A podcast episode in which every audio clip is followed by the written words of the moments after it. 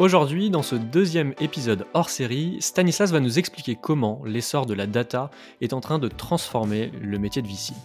Dans Iceberg, je vous explique comment détecter les meilleurs entrepreneurs en analysant leur comportement caché. Je suis Mathieu Nasri, cofondateur d'Elveo, l'outil qui permet aux investisseurs d'affiner leur due diligence RH. Pour évoquer le sujet de la data et de l'automatisation en VC, je suis donc avec Stanislas, qui est investisseur chez Daphne. Salut Stanislas. Salut Mathieu. Alors, on parle souvent euh, des entrepreneurs dans, le podcast Iceberg. Euh, pour ce deuxième épisode hors série, on va, on va plus parler des VC, et bien sûr, ça impacte les entrepreneurs. Euh, dans un premier temps, je vais te laisser te présenter, Stan, et puis présenter un petit peu Daphne et ce que vous faites sur tous ces sujets. Eh bien, écoute, avec plaisir. du coup, Stanislas, je suis dans le VC depuis bientôt 4 ans et j'ai rejoint Daphne il y a un, un petit peu plus de 3 ans. Euh, et Daphne, du coup, c'est un fonds d'investissement assez récent, parce qu'on a été créé en 2016. Et notre concept à nous, c'est d'être basé sur une communauté. Donc euh, l'idée, c'est qu'on a, on a 300 personnes, on en a 100 qui sont nos investisseurs. Euh, donc ça va être quelques gros corpos, mais ça va être aussi des entrepreneurs qui nous utilisent pour réinvestir dans la tech. Il y en a 100 qui sont les entrepreneurs dans lesquels on a investi et 100 qui sont purement des experts sectoriels. Donc euh, l'idée, c'est que c'est des académiques en intelligence artificielle, des experts en cybersécurité, en réalité virtuelle. Et l'idée, c'est que nous, on s'appuie sur l'expertise de ces gens-là pour investir dans un petit peu tous les domaines. Donc, euh, si on, si on regarde le portefeuille, on a, on a fait vraiment de tout. Quoi. On a fait des apps, du SaaS, B2B, B2C, Deep Tech, euh, un petit peu de tout ça. Euh, et l'idée, c'est qu'ils nous aident à différents niveaux. Donc, euh, vraiment, euh, ils, nous apportent, ils nous apportent les deals, ils nous aident à les qualifier parce qu'on leur fait totalement confiance sur les marchés. Et surtout, ils nous aident à assister les boîtes derrière et à les aider à grandir euh, et une des complexités d'avoir une communauté de 300 personnes, c'est qu'il euh, faut être capable de gérer tout ça. Donc euh, l'idée, c'est qu'on a un produit chez Daphne. Je pense qu'on est un des rares VC à avoir un produit qui est, qui est relativement développé. Euh, ça fait donc cinq ans qu'on a deux devs en interne. On a une product manager aussi qui est Sophie qui est arrivée il y a trois ans maintenant et qui nous aide à organiser un petit peu tout ça. Donc nous, on considère qu'on est arrivé dans le dans, le, VC augmenté et ce qui va nous intéresser après euh, euh, relativement récemment, mais ça fait quand même assez longtemps que euh, qu'on travaille sur la notion de produit dans le VC. Quoi. Ok, super intéressant. et donc, tu, justement, tu as écrit un, article que je mettrai en description que, dont tu parles de VC augmenté. Est-ce que tu pourrais nous, nous, en dire un peu plus? Qu'est-ce que ça veut dire pour toi, ce terme-là? Ouais, la, la, manière dont on définit le VC augmenté aujourd'hui, nous, c'est c'est comment on arrive à assister un VC avec du software euh, sur les différentes étapes euh, de la vie d'un VC. Donc, je peux, je peux détailler un petit peu, mais quand on regarde le marché aujourd'hui euh, du VC, c'est assez marrant de se dire que nous, on va investir dans la tech, dans des projets qui sont toujours à la pointe, et que quand on regarde le VC, globalement, ça a commencé dans les années, dans les années 2000 et un petit peu avant réellement en Europe. En fait, on, les fonds grossissent euh, tout va un petit peu plus vite, mais on opère quand même exactement de la même manière que ce qui, ce qui se passait il y a, il y a 20 ans. Et euh, donc, euh, l'idée, nous, c'est de, de nous assister sur toutes les tâches. Donc, euh, le, le, truc le plus évident, c'est le sourcing aujourd'hui. C'est comment tu vas trouver des nouveaux projets, comment tu vas les voir avant les autres. après, tu as, toute la partie analyse ou screening. C'est comment tu as accès à plus d'informations pour prendre tes décisions avec plus, donc avec avec plus d'informations à ta disposition et du coup prendre des meilleures décisions. Euh, et après, tu as toute la partie euh, due diligence, juridique. Donc ça, c'est globalement des choses qui sont, enfin, en tout cas, nous, on pense qu'ils sont plus difficiles à automatiser parce que c'est beaucoup de choses euh, assez, euh, euh, assez manuelles et assez au cas par cas. Et après, tu as toute la partie soutien aux entreprises du portefeuille, où là, on pourra revenir dessus, mais il y a des choses intéressantes à faire. Il y a des gens qui font des choses intéressantes et nous, c'est, ça fait partie des sujets qu'on aimerait, qu'on aimerait un petit peu bosser. Ok, il y, a trois grands, grands sujets sur lesquels j'aimerais parler de VC augmenté. Dans, un premier temps, tu as, tout ce qui est changement grâce au VC augmenté. Un deuxième qui est comment on se différencie en tant que VC à, cette époque-là, et on va y revenir. Puis on finira un petit peu sur, sur le côté people, puisque c'est un sujet qui nous parle pas mal chez LVO. mais du coup, par rapport au changement, grâce à la data et au VC augmenté, en fait, on voit que la, compétition dans le VC est de plus en plus forte, surtout, euh, surtout en Europe. Et donc, il y a besoin euh, de détecter les startups et les entrepreneurs les plus prometteurs euh, en premier. Et justement, ma, question, c'était comment tu fais ça avec de la data? Comment ça, ça, s'articule? Ouais, c'est un, un, une bonne question. En fait, je peux te refaire un peu peut-être la, la manière dont ça s'est passé parce que euh, moi j'ai pas mal bossé sur le sujet il y a cinq ans quand j'étais en, c'était mon mémoire de fin d'études. J'avais choisi ce truc-là, c'était comment euh, j'étais persuadé qu'on pouvait sourcer des boîtes avec des algos. Et en fait, la manière dont on s'y prenait il y a euh, il y a cinq ans est probablement assez différente de la manière dont on fait aujourd'hui. Et euh, euh, mais grosso modo, ce qui s'est passé, donc il y a euh, il y a quatre cinq ans, j'étais allé faire le tour des VC qui bossaient un petit peu sur le sujet. Il y a eu une première vague un peu sur le sujet qui se disait ok comment on source enfin comment on source des deals comme ça?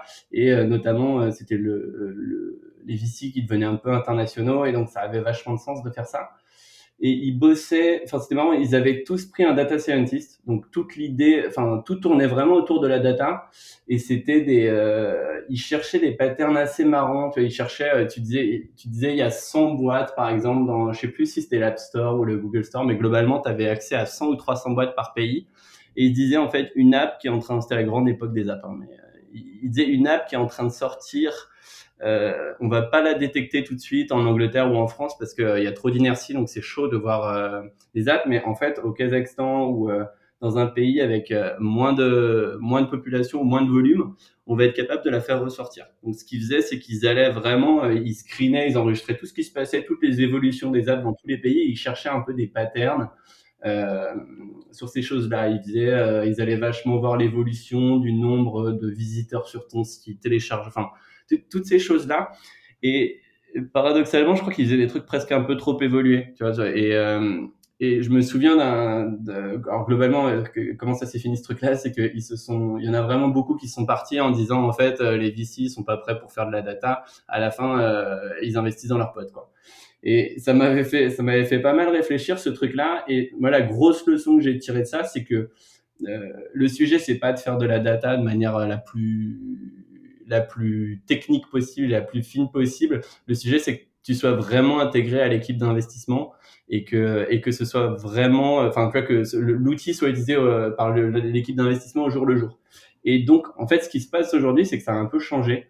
Euh, globalement, ce qui t'intéresse, alors c'est hyper spécifique au stade, au stade d'investissement auquel tu te places. Hein. Ouais. Globalement, plus tu es euh, late, plus tu as accès à de la data. Tu vas t'investir en série B. Les séries A, elles sont 98% sur les bases de données. Donc, le, sujet de sourcing purement euh, est moins clé. Par contre, quand tu commences à être en seed ou en pré-seed, euh, la data, tu la trouves pas sur les bases de données et c'est comment, euh, le, et c'est là où le, la partie sourcing est la plus clé.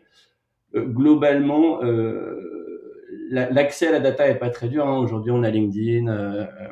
si on les plus poussés, tu vas sur les greffes. Tu, tu, peux, tu peux faire un certain nombre de choses qui sont qui sont euh, possibles. La, la difficulté, c'est que tu as énormément de bruit. quoi. Euh, Aujourd'hui, si tu euh, trouves toutes les boulangeries bah, sur les greffes, en fait, oui, tu vas voir passer toutes les boîtes, mais de, à, la, à la fin, tu n'investiras jamais dans les bonnes. Donc, tout le sujet, c'est de filtrer un peu cette data avec des critères qui te sont propres. C'est là où ça va, ça va probablement t'intéresser, mais tu as un premier choix à faire dans quelle boîte tu veux faire ressortir de la masse de boîtes qui va se créer chaque semaine, chaque mois, chaque année. Quoi. Ok, d'accord, très clair. Et, justement, tu disais que dans ton article, que les, fonds US, euh, notamment, sont plus avancés euh, que nous en Europe. Qu'est-ce qu'ils font de plus? Euh, ils mettent, alors déjà, ils mettent beaucoup de budget. Je ne saurais pas dire hein, sincèrement pourquoi. Alors peut-être que la compétition a été plus intense plus tôt. Hein, c'est peut-être la raison de tout ça. Aujourd'hui, un des fonds qui fait son marketing le, le plus fort dessus, il s'appelle Signal Fire. Et eux, ils disent qu'ils mettent 10 millions par an sur le sujet. Donc, euh, en fait, déjà, euh, tu as quand même un, sujet de budget qui est énorme et le budget est quand même assez corrélé à la taille. Donc, euh, donc plus tu as des gros fonds, plus tu peux faire des choses intéressantes. Euh, je, pense qu'il y a cet élément-là. Euh, après, tu as énormément de rumeurs sur ce qui se fait. Il y avait pas mal de fantasmes à un moment sur euh, est-ce que tu peux pas acheter les données d'AWS pour savoir en fait qui tourne. Factuellement, je pense que c'est assez compliqué à mettre en place. Par contre, il se dit qu'il y a des gens qui achètent les données de, de les data Visa Mastercard. Donc, euh, bah, si tu as le budget pour faire des trucs comme ça et que tu enfin, as le chiffre d'affaires des boîtes quoi, par des règles de 3, euh, qui, qui, enfin, tu peux faire des trucs assez dingues. Euh, je pense que, ouais, je pense, je pense que c'est une question de mentalité. Je pense pas que les, enfin, il y a une question de mentalité un petit peu. du fait de la compétition, tu as une question de moyens.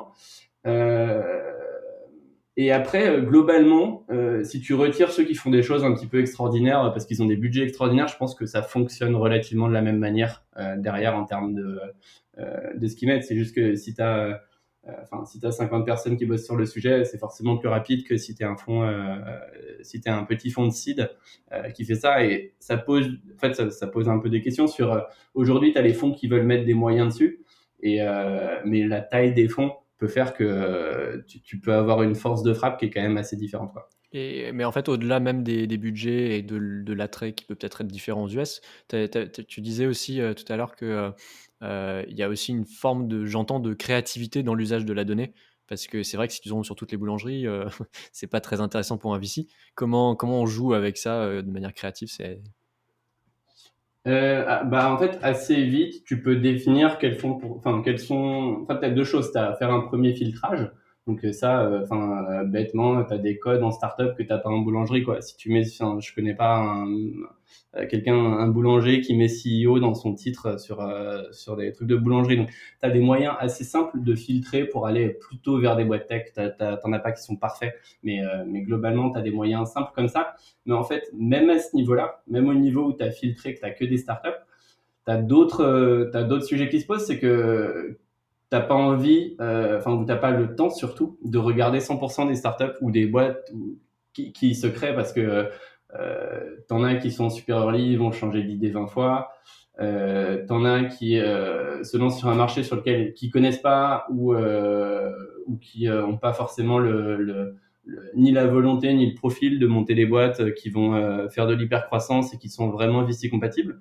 Donc après tout le sujet c'est quelle boîte toi tu veux mettre en avant. Et euh, tu vois, je, ne vais pas forcément rentrer dans les détails parce que nous c'est des sujets sur lesquels on a vraiment bossé empiriquement, on a fait des études là-dessus, mais pour pour régler un petit peu nos curseurs, mais tout le jeu pour toi c'est de régler un petit peu tes curseurs et de dire qu'est-ce que tu veux.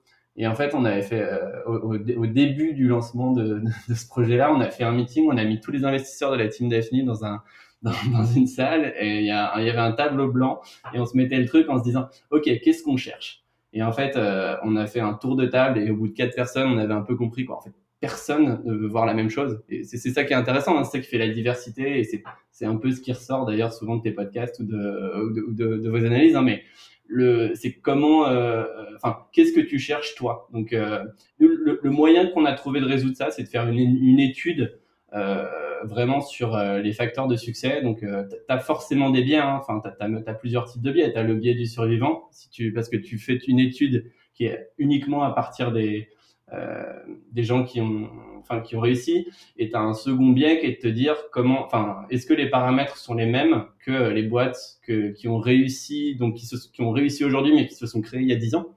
Et, euh, et, qu'est-ce que tu veux changer? Tout le, le, jeu pour nous, c'est de mettre ces, critères de réussite et puis de rajouter nous des critères euh, pour, euh, pour et, ou de retirer les critères qui peuvent être biaisés. Mais tout part d'une analyse qui est très factuelle.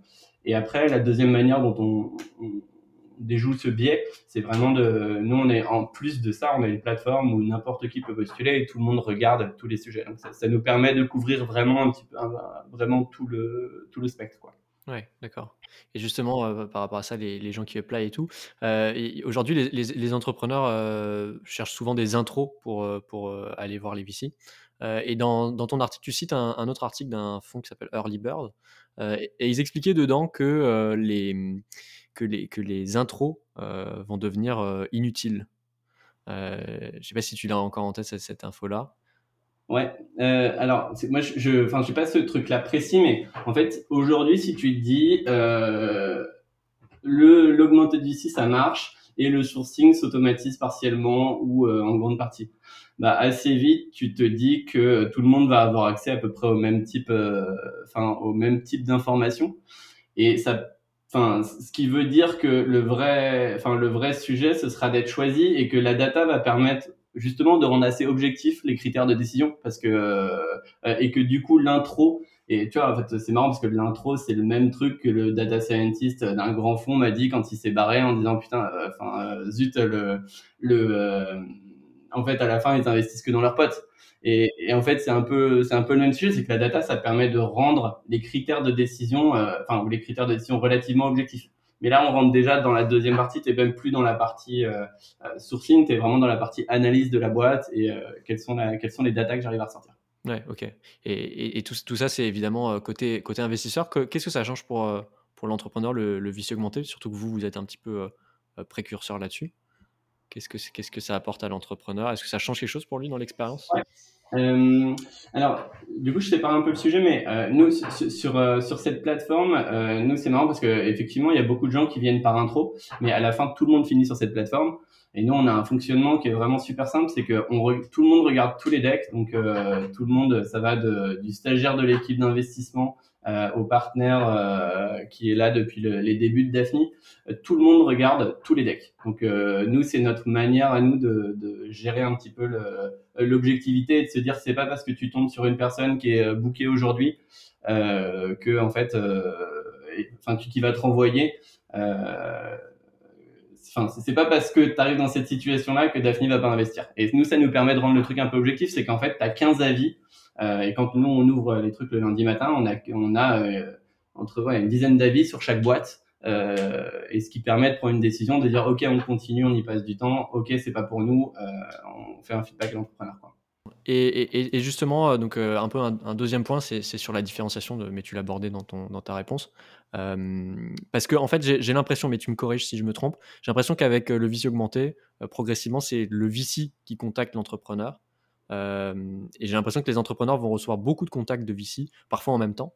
Qu'est-ce que ça va être les, arguments finalement pour se différencier, les stratégies pour différencier d'un VC à l'autre à ce moment-là? Ouais, c'est clair, c'est que effectivement, c'est tout le sujet. C'est si la, data est accessible à tout le monde en même temps. Et sincèrement, c'est ce qui se passe un peu. Hein. Enfin, c'est sur certains entrepreneurs, nous, c'est arrivé qui nous disent mais je comprends pas. J'ai ou même certains entrepreneurs avec lesquels on a investi quoi. Je comprends pas. J'ai été contacté huit fois hier. Et en fait, bah, hier, tu as fait quoi? Tu as changé ton profil LinkedIn et, euh, et, ça, et ça a mis une alarme chez, euh, chez huit fonds différents. Quoi. Hmm. Donc, tu as, as, tout ce sujet-là et du coup, c'est euh, ouais, c'est tu te mets à la place de l'entrepreneur à qui tu réponds quand tu as huit personnes qui te font un, un qui sont sur, euh, sur le sujet. Mais globalement, c'était déjà, même avant l'arrivée de, enfin, avant ce sujet de data qui prend vraiment une grosse ampleur maintenant, c'était déjà un sujet. C'est comment tu te différencies aujourd'hui et comment tu as une valeur ajoutée dans un monde où il y a un petit peu plus d'argent. Alors, on, pourra en rediscuter. L'argent, il, se concentre quand même sur un certain nombre de deals, plus que plus qu'il s'éparpille. Hein, mais euh, mais euh, mais comment tu te différencies? Et euh, du coup, nous, ce, ce choix qu'on a fait, c'est de le faire via une communauté. Euh, t'as des gens qui ont fait, euh, t'as des gens qui ont fait des choix différents, mais je, je trouve, enfin, je je pense pas que que ça change fondamentalement les choses. Je pense que la data est en train d'accélérer ce truc-là. Euh, et après, tu as plusieurs choses qui parlent pour toi. Quoi, hein. euh, enfin, le VC, c'est aussi une marque. Donc, c'est euh, est-ce que en tant qu'entrepreneur, tu fais confiance à cette marque?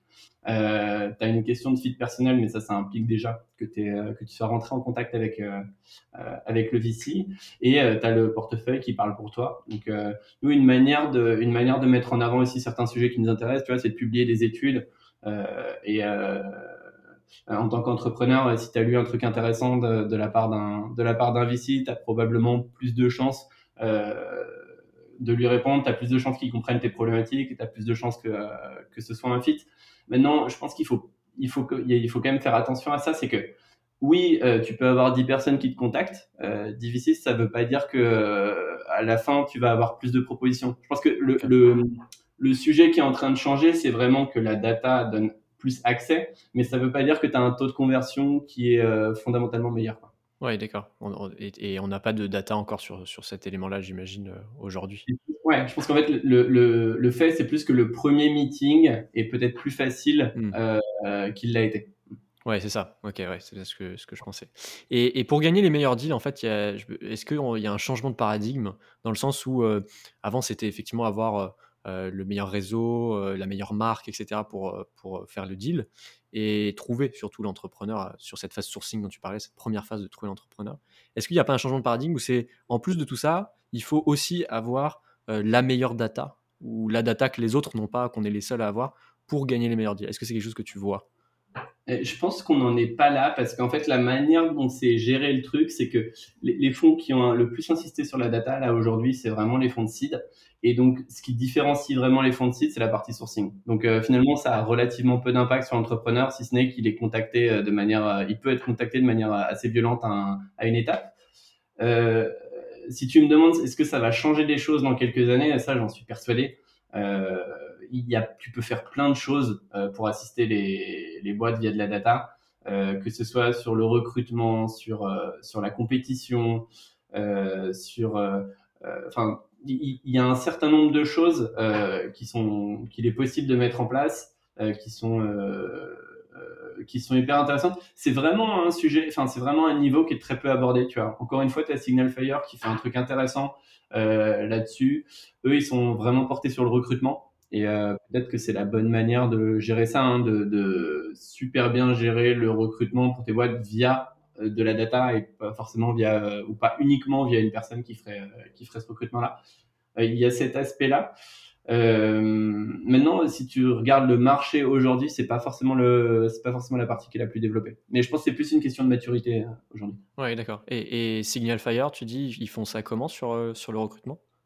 Bah, ils scrapent LinkedIn euh, comme des dingues et, euh, et, ils essaient de trouver les profils qui sont les plus intéressants pour, euh, pour, pour faire ça. En fait, ce qui est très difficile, c'est qu'il y a d'autres gens qui le font. Hein. On sait que, on sait que Sequoia a racheté une boîte qui faisait, de, qui faisait des choses qui sont dans le même style. Enfin, le problème sur ce marché-là, c'est que ceux qui parlent du sujet sont, c'est assez décorrélé des gens qui sont les meilleurs euh, en fait, quand tu as une super sauce sur ce truc-là, euh, en fait, tu rentres jamais dans le détail pour expliquer que tu as un truc que les autres n'ont pas. Donc, euh, nous, on a rencontré, je pense, une trentaine de fonds qui font ça en, qui font ça en Europe et quelques-uns qui font ça aux US.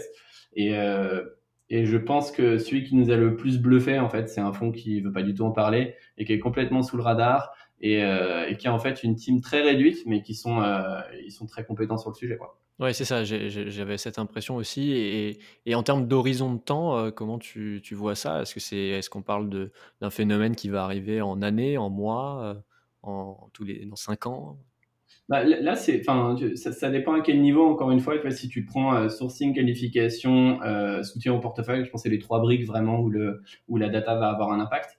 Euh, je pense que sur la partie sourcing, c'est, euh, enfin, on est dedans quoi. Hein. Tu vois, euh, aujourd'hui, il y a des fonds qui disent, on n'a pas du tout bossé dessus et, et c'est très pénible en ce moment. et tu as des fonds qui, qui, qui enchaînent un peu les deals ça dépend ce que tu veux faire. Ça t'oblige aussi à faire des deals un petit peu plus early. Hein. Donc, euh, je pense que là, on est vraiment dedans. Euh, Est-ce que les fonds qui sont plutôt spécialisés série A et après vont s'y mettre? C'est une autre question. C'est moins évident parce que euh, post-seed, les boîtes sont quand même plus visibles. Donc, euh, euh c'est un petit peu moins évident. Sur la partie vraiment, enfin, information et, et screening, je pense qu'on y arrive maintenant. C'est un peu maintenant le truc où c'est en train de se passer. Et globalement, comme les, les, boîtes sont plus internationales, les, les VC sont plus internationaux aussi, en fait, tu as tout ce sujet de, euh, tu vois, les meilleurs VC, ils veulent choisir le gagnant parmi, euh, enfin, tu vois, les boîtes qui sont en train de se lancer dans différentes villes sur, euh, et dans différentes villes européennes, nous, à notre échelle, sur le sujet. Donc, c'est comment tu arriveras à faire ressortir les boîtes les plus enfin, comment tu arrives à avoir la meilleure vision de ce qui se passe en Europe sur le sujet dans un monde où, encore une fois, tu as très peu de data et tu te bases quand même sur beaucoup de signaux faibles? Ouais. Et, est-ce que tu penses que ça va élargir la compétition dans le sens où euh, euh, les VC vont plus devenir euh, locaux, comme par exemple, on est un fonds, par exemple, français ou européen ou parisien? Est-ce que ça va rendre international la compétition ou peut-être pas quand même? Bah, c'est tout le sujet, c'est comment tu soutiens les boîtes derrière. Oui, je pense que globalement, il va y avoir ce, il va y avoir ce sujet-là. Et quand tu vois que enfin, tout le monde va vers du plusieurs lits, hein, tu vois, Index lance un fonds seed, ce qu'ils n'avaient pas fait avant. Euh, enfin, tout le monde fait des trucs qui sont plusieurs lits, donc euh, c'est sûr que ça va, c'est sûr que ça va avoir un impact. Maintenant, euh, le tout, c'est pas de, de c'est pas uniquement de repérer le deal, c'est aussi d'être capable d'être utile à l'étape d'après. Et là, euh, et là, c'est une autre histoire. Donc, je pense que ça va pas mal dépendre des entrepreneurs et de la manière dont les VC arriveront à montrer que sur un territoire qui connaissent pas, euh, ou ils sont, ou en tout cas ils ont moins d'attaches, euh, comment ils sont capables d'aider. Mais ce qui du coup va peut-être entraîner le la troisième, euh, la troisième brique qui est comment tu assistes via de la data quoi. Ouais. Et, tu, et tu vois des choses déjà là-dessus aujourd'hui? J'ai vu des choses qui étaient plutôt sur le recrutement aujourd'hui. Euh, nous, on est en train de réfléchir à quelques, à quelques sujets, mais en fait, c'est assez lié au deuxième sujet. C'est une fois que tu es capable d'avoir la data, c'est comment tu la mets intelligemment à disposition des boîtes. Donc, euh, donc euh, c'est deux briques qui, enfin, c'est deux briques qui, qui vont avancer en même temps. C'est en fait j'avais vu un article sur sur TechCrunch je crois Ouais. où justement il y avait un fonds américain de mémoire hein, qui, qui avait commencé à construire un, un outil un petit peu pour pour cerner et accompagner les people sur une partie psycho mais ils en disaient très peu en réalité et, et, ils disaient que justement ils informaient d'autres VC des deals qui étaient faits à plusieurs par exemple, ce deal-là, il est génial, l'équipe est géniale. Et, et, ils discutaient en fait entre plusieurs fonds sur la base de ces datas-là euh, du, du, deal en fait. Mais, mais, du coup, ça veut dire que la partie people, c'était quelque chose dans le style de ce que vous faites vous aujourd'hui? Bah, Ils en disaient très peu, mais en tout cas, ouais, ils avaient l'air de dire que c'était sur euh, de la personnalité, du comportement, de la psycho, mais ils en disaient pas beaucoup plus, et justement, ils disaient, euh, pour, pour des raisons confidentielles, ils peuvent pas en dire plus, mais, mais ils disaient que oui, ils avaient par exemple eu des use cases où ils avaient détecté des problèmes dans une team, et ils avaient prévenu leurs collègues, dans un autre cas où ils avaient vu une super team qu'ils ont pu closer beaucoup plus vite grâce à ça. Mais ça avait l'air assez émergent. Mais du coup via un outil comme LVO Je ne sais pas, je, ils en disaient pas. Mais par exemple, tu vois, il y, y, a un outil euh, qui s'appelle euh, Crystal Nose, euh, qui, qui, est un plugin euh, Google Chrome, je crois, et qui permet en fait, quand tu vas sur la page LinkedIn de quelqu'un, de cliquer sur, sur cet outil-là et d'avoir un petit peu des, des, des, analyses de la personnalité de la personne pour voir un petit peu comment elle réfléchit. Et en fait, c'est construit à la base pour les sales, pour qu'ils puissent dire bon, bah, est-ce que je fais un, pitch plutôt émotionnel, plutôt rationnel, en fonction de la personnalité de cette personne-là? Et ça, c'est analysé au vu de, des mots utilisés par la personne dans tout son profil LinkedIn. Ah, super intéressant. Euh, j'ai pas vu de choses qui soient à ce niveau-là. là où j'ai vu des gens qui réfléchissaient, je sais pas dans quelle mesure ils l'ont mis en pratique, c'est plus évaluer le réseau de quelqu'un. C'est, tu vois, à partir des réseaux sociaux, de te dire, quelqu'un qui a un, un, réseau incroyable sur euh, qui est suivi par plein de gens sur euh, Twitter qui ont tel type de profil, euh, en fait, il a plus de facteurs de succès.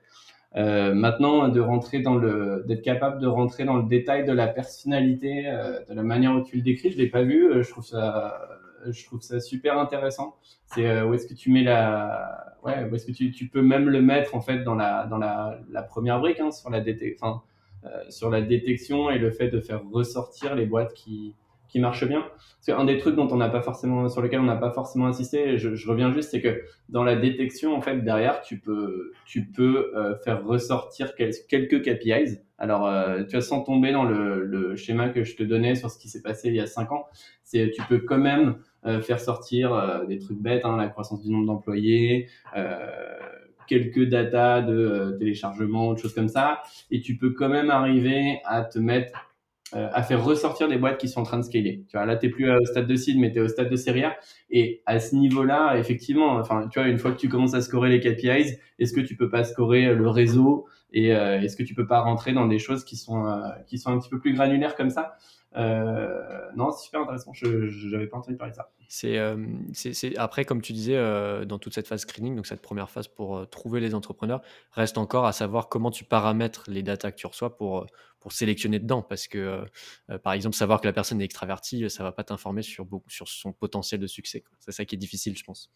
Non, c'est clair. C'est clair. Ouais, tu, tu, je, est-ce que tu peux les utiliser sur ton premier meeting? Je suis pas sûr que ce soit déterminant dans la capacité à, à faire un deal et à prendre la bonne décision sur, sur euh, purement sur quelque chose de, textuel comme ça. Quoi. Ouais, c'est assez spécifique. Et, tu disais au début euh, que euh, tu euh, tu voyais pas encore aujourd'hui ou, tu n'étais pas persuadé qu'on peut automatiser ou, ou, accélérer par la data la partie due diligence.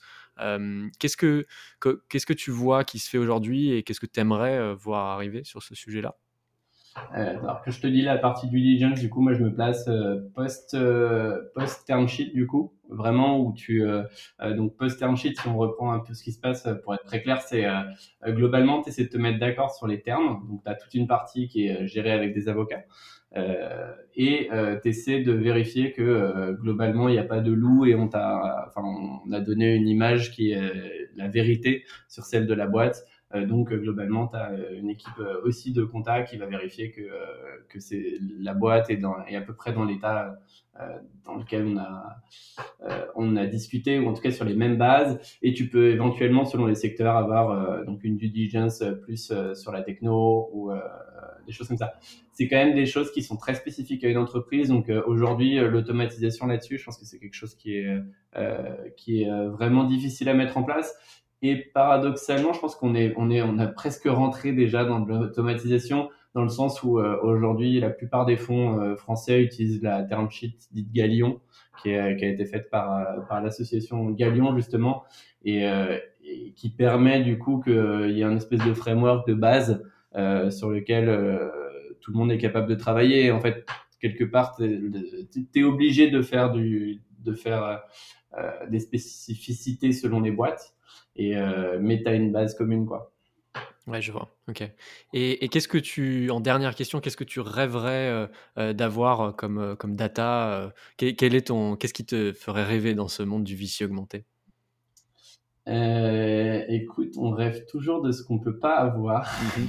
Euh, moi, je, je, euh, je trouve que sur du trésorier, on arrive à faire des trucs intéressants euh, assez vite et on arrive à repérer des, des teams assez vite. Je trouve que ça marche assez bien. Ce qui me ferait vraiment ce que je trouverais vraiment sympa, c'est de pouvoir avoir une notion de traction sur les boîtes un petit peu plus affinée que ce qu'on arrive à faire aujourd'hui. Donc euh, nous, on arrive à, avoir des proxys de la croissance qui ont souvent un peu de retard. Et, euh, et euh, ce que j'adorerais, c'est avoir, c'est arriver à avoir des, des proxys qui se rapprochent beaucoup plus de la réalité et à trouver des petits, des quelques petits hacks, tu vois, sans, sans rentrer dans des, dans des, des routes tu arrives à acheter les données Visa Mastercard et euh, tu, fais de la bourse, quoi, sans rentrer dans ces sujets-là, arriver à, arriver à avoir des notions de traction un petit peu plus claires. Ça, je trouverais ça, je trouverais ça super intéressant. Ok, super. Bah, écoute, merci beaucoup Stanislas pour, euh, pour cet échange. Euh, je trouve ces sujets passionnants et, et j'espère qu'on pourra refaire un épisode dans, dans, quelques années et voir à quel point on, se, on avait raison ou on s'était trompé sur ce qui pourrait, ce qui pourrait arriver au VC. écoute, comment les, les entrepreneurs peuvent, peuvent te contacter? Eh ben, écoute, moi, je suis contactable sur LinkedIn euh, très facilement. Il y a mon mail qui est stan.daphne.com. Euh, et après, pour toutes les informations, on essaie de publier pas mal de choses. Donc, euh, donc il y a pas mal de data qui sont accessibles. Ok, eh ben, de toute façon, je mettrai ton médium avec l'article en, description. Ça permettra pour ceux qui veulent d'approfondir ce sujet. Merci Stan. non, merci beaucoup Mathieu.